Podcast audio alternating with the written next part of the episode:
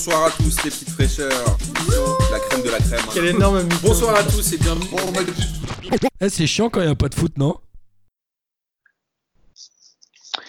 Bonjour à tous et bienvenue pour ce nouvel épisode de L'amour du maillot. Aujourd'hui, j'ai l'immense joie et honneur de recevoir avec un, un très bon ami, un compagnon de voyage.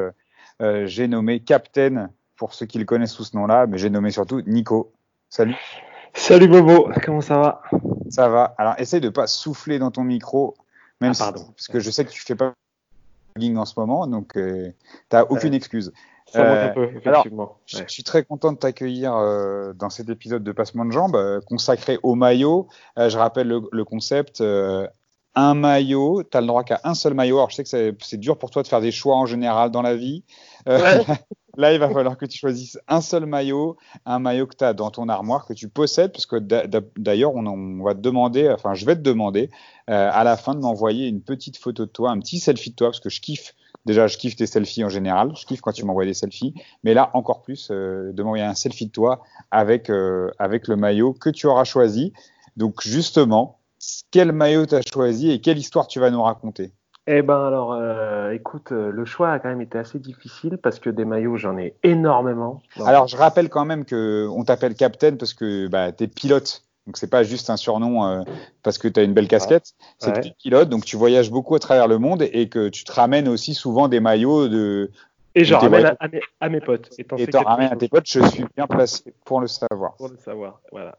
Euh, ouais, ouais. Donc, euh, quel maillot est-ce que j'ai choisi? Bah, écoute, j'ai choisi le maillot de Boca, mais j'ai pas choisi n'importe lequel. J'ai choisi un maillot vintage parce que je trouve qu'ils sont, euh, ils sont plus.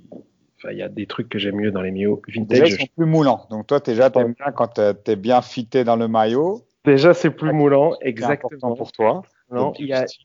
il y a quand même une coupe. euh, Je me souviens de l'émission que vous aviez faite euh, sur les maillots. C'était un été, il y a un an ou deux, Ah, il y a même Euh, plus que ça. C'était même deux ou trois ans, je dirais. deux ou trois ans On effectivement. avait enregistré chez Nono une, une émission euh, très longue, une émission de à peu près deux heures, je pense qu'on avait fait même en deux épisodes. Tellement Ouais. on avait parlé de, on a essayé de parler de tout ce qui concerne les maillots. Ça, t'as une bonne mémoire. C'est tout à fait, tout à Et fait un- possible. Et, et, et- un et- de, de P2J, Nico. Et il y avait, tout à fait, tout à fait. Bon, ça fait un petit moment que j'ai pas écouté parce que j'étais un peu euh, submergé par le boulot dernièrement. Mais il y avait un, truc que vous aviez dit qui disait que les maillots étaient, étaient enfin, les coupes avaient va- vachement évolué au cours du, du temps.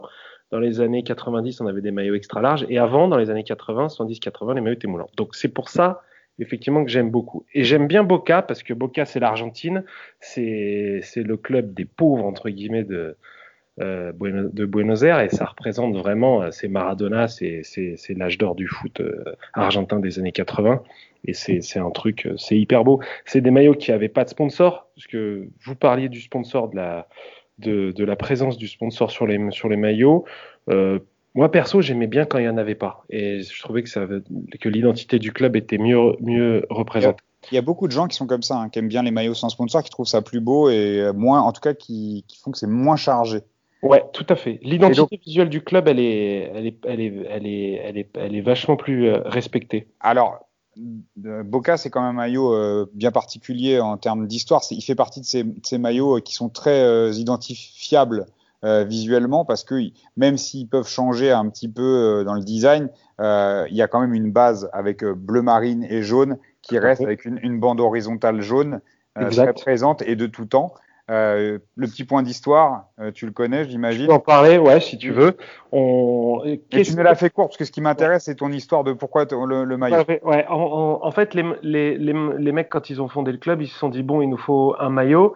Ils se sont mis au bord de l'eau, à, l'endroit qu'ils appellent la bouche de, euh, de l'eau, qui s'appelle la, Bo- la Boca, et ils ont dit, on va prendre les couleurs du premier bateau qui passe devant nous, et c'était un, drapeau, c'était un bateau suédois avec Un pavillon jaune pavillon suédois.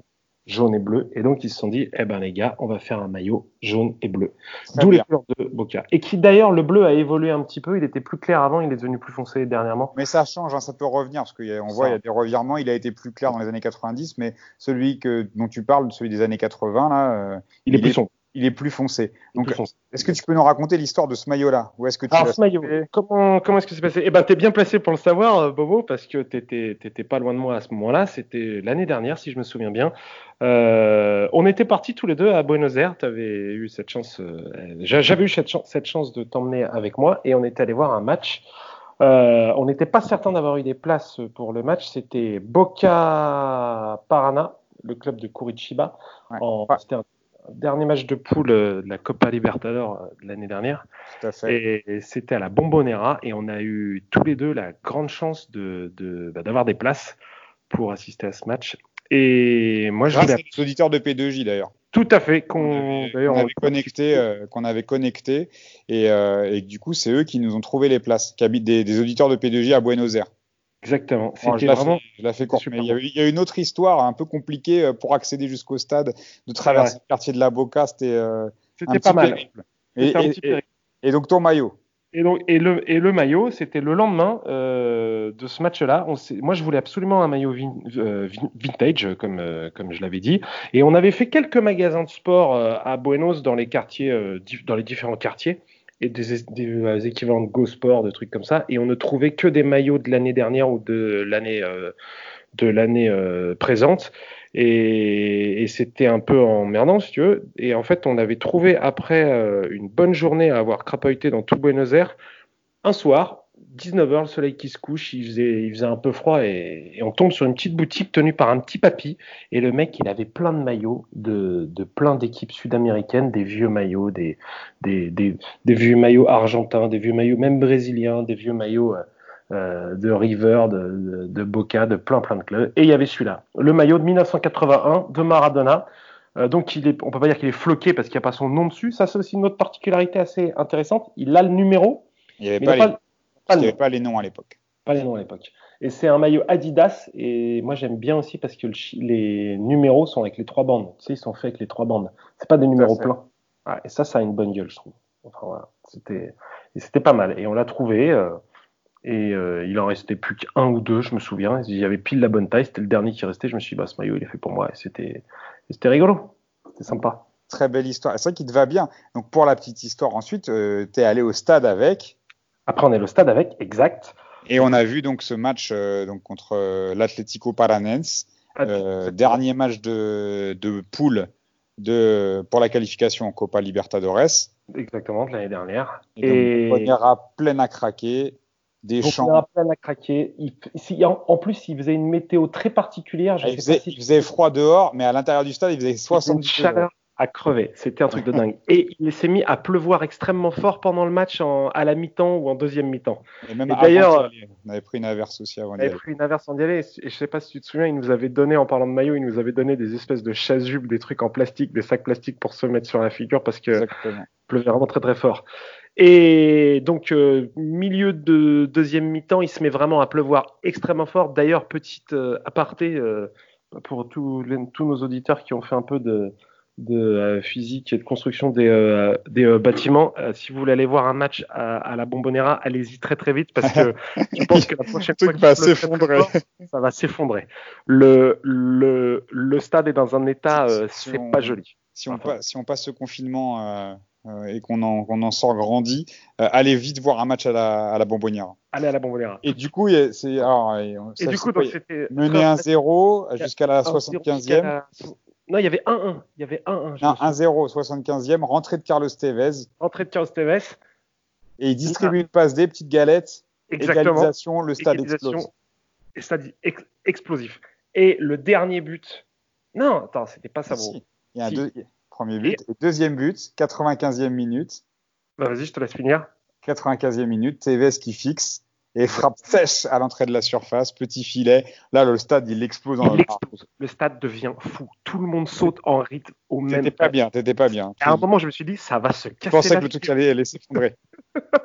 C'était, on est, c'est simple. Le- je pense qu'on était trois fois de trop sur, euh, sur, euh, sur la structure que le, que le stade pouvait supporter, avec du béton qui s'effritait, ça faisait quand même bizarre. Avec une pluie torrentielle. Et par contre, j'ai jamais vu une ambiance pareille dans un match. Donc on, on comprend mieux pourquoi tu as choisi de parler de ce, de ce maillot-là. Euh, tu en as quand même pas mal des maillots, comme tu disais, mais voilà, celui de Boca, c'est une, une saveur particulière, en tout cas pour toi. Voilà. Et, et, Extrême. C'est, c'est, je, je pense qu'en Europe, tu peux pas aller voir un match et vivre une ambiance pareille. Je pense que tu peux pas. C'est, c'est, c'est, tu comprends que, que, que le football en Argentine, tu as l'impression de revivre dans les années 70 à la grande époque. Tu as l'impression qu'il y a, que, que, que tout va exploser, que le monde s'arrête quand il y a un match de foot. D'ailleurs, c'était très intéressant d'entendre le silence dans le quartier de la Boca autour du stade pendant qu'il y avait le match. Je sais pas si tu te souviens. Avant, enfin, avant le match, quoi. Avant le match. Et Quand puis, on est tu arrivé, c'était. arrivé, c'était complètement dingue. Le, le, le pays vit vraiment pour euh, le foot et ça représente complètement, euh, complètement euh, tout ce que tout, tout, tout, tout ce qu'un mec qui aime le foot pour tout ce que ça représente, c'est c'est incarné par ce maillot. Eh ben, écoute, euh, merci beaucoup, hein. Merci beaucoup euh, pour d'avoir partagé cette histoire avec nous. Euh, bah, maintenant, la seule, qu'est-ce qu'on peut te souhaiter là pour cette sortie de confinement, de se retrouver, de se câliner, d'aller regarder des matchs ensemble? Ouais, carrément. Et puis peut-être, euh, ouais, voilà, de repartir un peu, un peu loin, parce que là, si, si on est confiné non seulement à la maison, c'est pas cool, mais si en plus on est confiné euh, dans notre ville et qu'on peut pas trop bouger, c'est un peu pénible. Ce qu'on peut me souhaiter, ouais, c'est de repartir vers de nouveaux horizons, peut-être aller voir euh, d'autres matchs ailleurs, dans d'autres pays très très loin. et ça pourrait être sympa. Eh ben, écoute, euh, c'est tout ce que je te souhaite. Merci beaucoup d'avoir euh, partagé cette histoire avec nous. Avec plaisir. Et à très bientôt pour un nouvel épisode de L'amour du maillot que tu écouteras, euh, je sais, avec grande attention. Avec grande attention. Ça va. Merci beaucoup, Nico. Allez, Allez, ciao, à bientôt, ciao, mon capitaine. Bisous. Bonsoir à tous les petites fraîcheurs. La crème de la crème. hein. Quel énorme Bonsoir à tous et bienvenue. Eh, c'est chiant quand il n'y a pas de foot, non?